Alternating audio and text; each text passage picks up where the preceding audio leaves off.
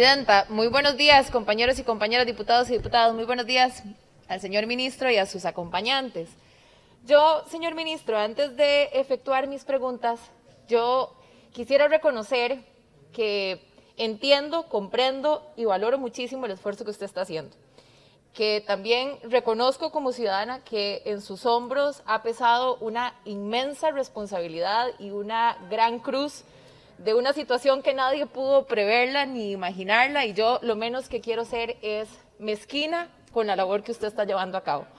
Y, mi reconocimiento en ese sentido antes de formularle esas preguntas, pero ciertamente adicionar que a pesar de los esfuerzos que reconozco que se están haciendo, hay algunas eh, incertidumbres y preocupaciones que se han venido acumulando sobre la marcha en el transcurso de esta pandemia que eh, no se han logrado esclarecer. Entre ellas, señor ministro, eh, una, bueno, las dos preguntas que yo voy a formularle tienen que ver con grupos de la población que se han excluido por alguna u otra razón dentro de los grupos prioritarios de vacunación, a pesar, ministro, de su importancia en la atención de la pandemia o a pesar del riesgo que eventualmente podrían estar asumiendo producto de su labor.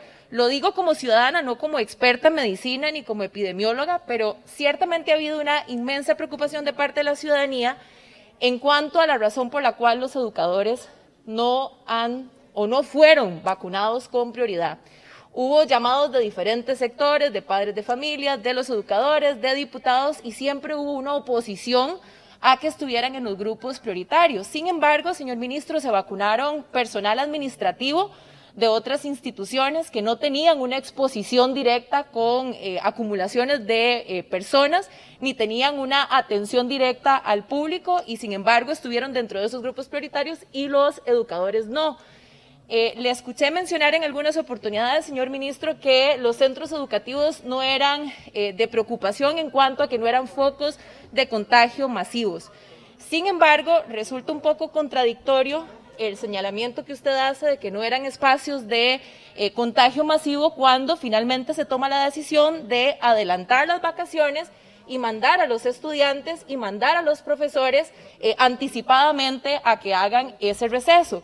Mucho se ha criticado, señor ministro, del rezago educativo que provoca la no presencialidad.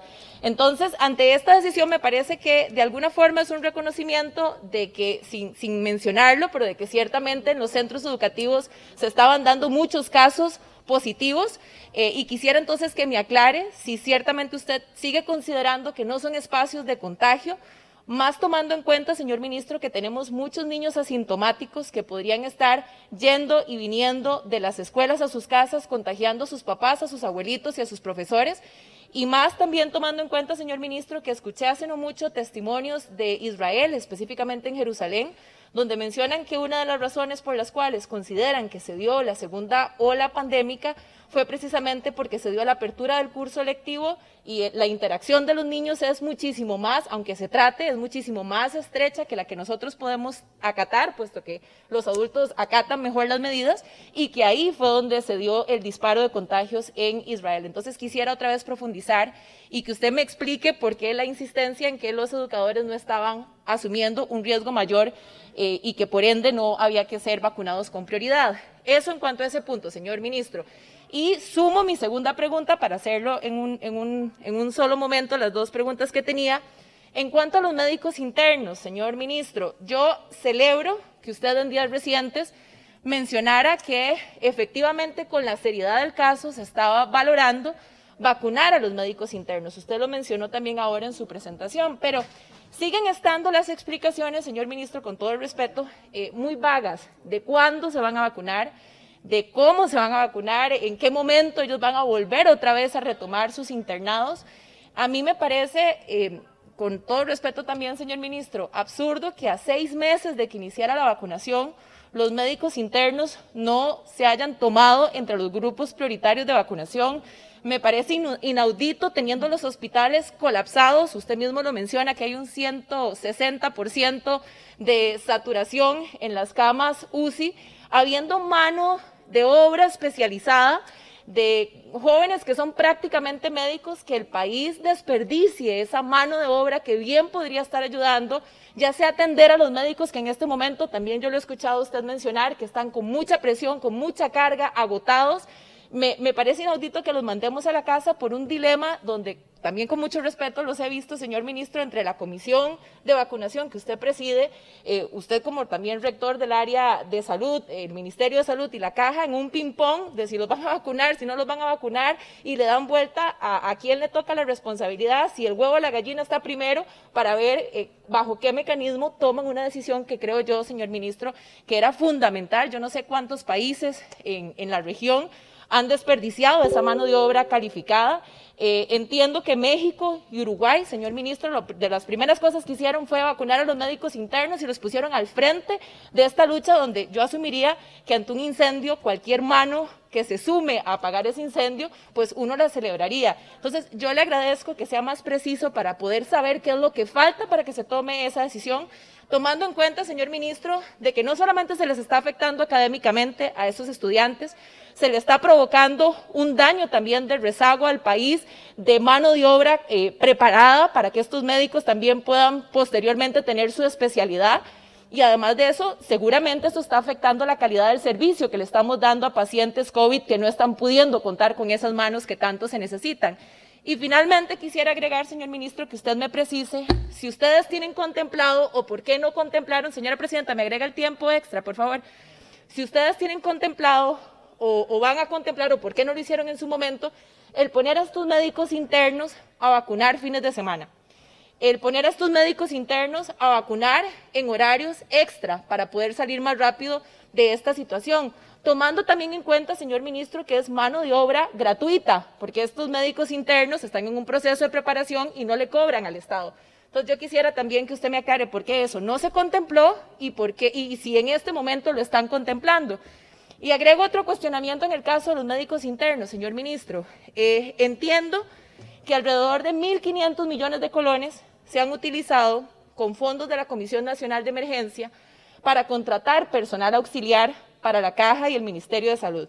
Entonces, mucho menos entiendo entonces por qué el país desperdicia 600 médicos internos y empiezan en esa polémica de no saber si los meten, si no los meten, si los mandan para la casa, si trabajan en, al servicio de la pandemia, teniendo el Estado entonces un gasto adicional de 1.500 millones de colones de mano de obra auxiliar, que bien podríamos ahorrarnos una parte de esos recursos pidiéndole a esos médicos internos que asuman parte de esa responsabilidad. Entonces quisiera que me aclare esa parte y quisiera también que me precise si ustedes también están contemplando la posibilidad de poner a estos médicos internos al servicio de parte de esta labor que se le está pidiendo al personal que se está contratando auxiliarmente a través de los recursos de la Comisión Nacional de Emergencia. Esas serían mis preguntas, señor ministro. Muchas gracias. Sí, voy a ser muy breve porque son muchas Eh, preguntas ministro, y tengo. Sí. En razón de que la diputada le planteó dos respuestas, puede, puede- es, un, es un tiempo por, por pregunta. Perdón, le planteó tres, dos preguntas.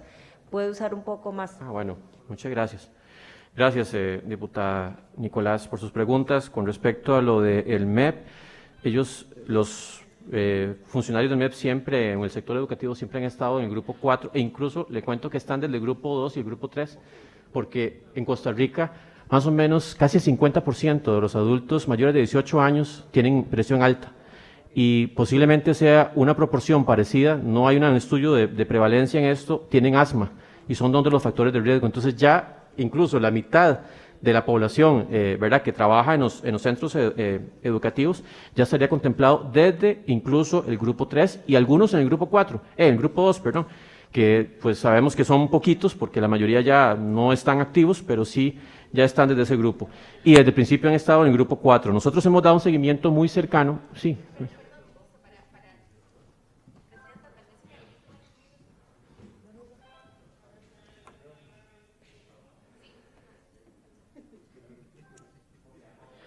Ok. Eh, Perdón, entonces sí, ellos... perdón, ministro, es que Ah, me, bueno, estaba- sí. me estaban habilitando el micrófono. Le, le comprendo la parte de que eh, habían algunos que por edad o por factor de riesgo eh, superaban ese nivel 4, por así decir, de vacunación en el cual se metió, en la generalidad se metió el sector educativo ahí, pero si tienen un factor de riesgo o si superaban esa edad, se vacunaban antes. pero usted ha afirmado, señor ministro, que los centros educativos no son tanto focos de contagio, que, no son tanto puntos donde se pudiera propagar el COVID. Esa parte le agradezco que me la aclare con base en qué criterios, con base en qué estudios, si uno asumiría, vuelvo, insisto, yo no soy ni, médica ni especialista, pero eso ayuda a que a darle paz a los hogares y a los mismos eh, eh, papás y a los mismos profesores, porque uno asumiría que ante el contacto intenso y la estrechez de relación que se tienen más entre niños cuando juegan y demás, el podría generar en asintomáticos que no se perciba cuando va creciendo esa curva de contagio a nivel interno de los centros educativos. Entonces le, agradezco que me aclare también esa parte. Sí, señora diputada, justamente eso me iba a referir. El, el, entorno educativo, bueno, usted sabe que hemos trabajado también protocolos, ¿verdad?, para que se sigan y son protocolos muy estrictos, no solamente contemplando el centro educativo, sino también el entorno, desde la parte incluso del transporte, lo que ocurre en las afueras y todo esto. En esto también hemos hecho un seguimiento con la ministra de Educación de todas las estadísticas que se están dando en los centros educativos. Imagínense que por semana nosotros hemos tenido reportes de menos del 10%, mucho menos. En algunos casos, en la semana tras eh, antepenúltima, eran como 6% de todos los centros educativos que reportaban casos. Ellos le dan seguimiento a todas las órdenes sanitarias y nos dicen esto. Y en un 60% de esos, ese 6% que fue en la semana antepenúltima, obviamente aumentó un poco en las últimas semanas, porque al final ha aumentado, aumentaron todos los números, aunque ya en este momento empezamos a ver un poco de, disminución. Pero imagínense que el 60% de esos centros educativos solo reportaron un caso. En todo lo que hemos tenido desde que se abrieron las clases, es un 3% de los profesores y el personal docente que ha reportado estar infectado. Y eso justamente es, incluso tampoco se puede decir que se infectan dentro del centro educativo, porque muchos justamente también se infectan en las casas, se infectan en el entorno comunitario. Entonces en eso también hay que tener claridad que nosotros le damos un seguimiento y más bien la suspensión del curso lectivo se da para contribuir en la disminución de la movilidad, que sabemos que la movilidad en general a nivel mundial y a nivel de Costa Rica se ha evidenciado que aumenta la tasa de contagios, pero es un asunto de movilidad. En realidad el centro educativo como tal, no le voy a decir que es que no se puede dar un, una transmisión, claro que sí se puede dar, pero le hemos dado, todos los martes yo tengo de forma fija en la tarde una reunión con el Ministerio de Educación y con nuestros equipos técnicos para valorar el asunto estadístico y entender qué es lo que está pasando en esos lugares.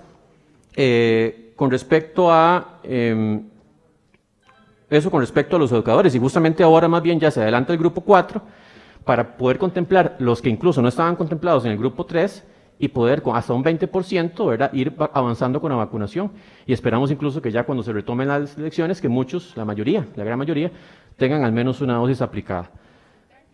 Y con respecto a los internos, eh, como también lo indicábamos, nuestra posición es completamente positiva. Lo que usted decía, ellos pueden aportar más en lo que es las ejecuciones de acciones para abordar la pandemia. Entonces, eso es lo que se le pregunta a la caja. Queremos que ustedes nos digan, bueno, ¿cómo los vamos a usar? ¿Cómo se van a disponer ellos para que apoyen más directamente? Y teniendo claridad en esto, ya se procede prácticamente con la vacunación de los mismos, porque usted me dirá, eh, sí, es que ellos están ya ejerciendo una labor. Ellos, bueno, primero son, claro que eh, internos, ¿verdad? Están en el último año ya de formación, no son médicos todavía, están ya eh, cerca de serlo, pero todavía no. Incluso si están empezando, pues todavía tienen más tiempo de pero entendemos también que ellos pueden colaborar, que ellos pueden ejercer una función activa. Y eso es lo que la comisión justamente valoró. Recordemos que la comisión, un órgano colegiado, le dijo a la caja, bueno, dígame, ¿cómo los vamos a, usar más fuertemente? ¿Cómo vamos a tener ese, ese aprovechamiento de los internos para que aborden el tema de la pandemia? Y claro que con base en esa respuesta que ya la esperamos mañana, y mañana tendremos que tomar una decisión, pues ya se procederá eventualmente con la decisión de poder vacunarlos.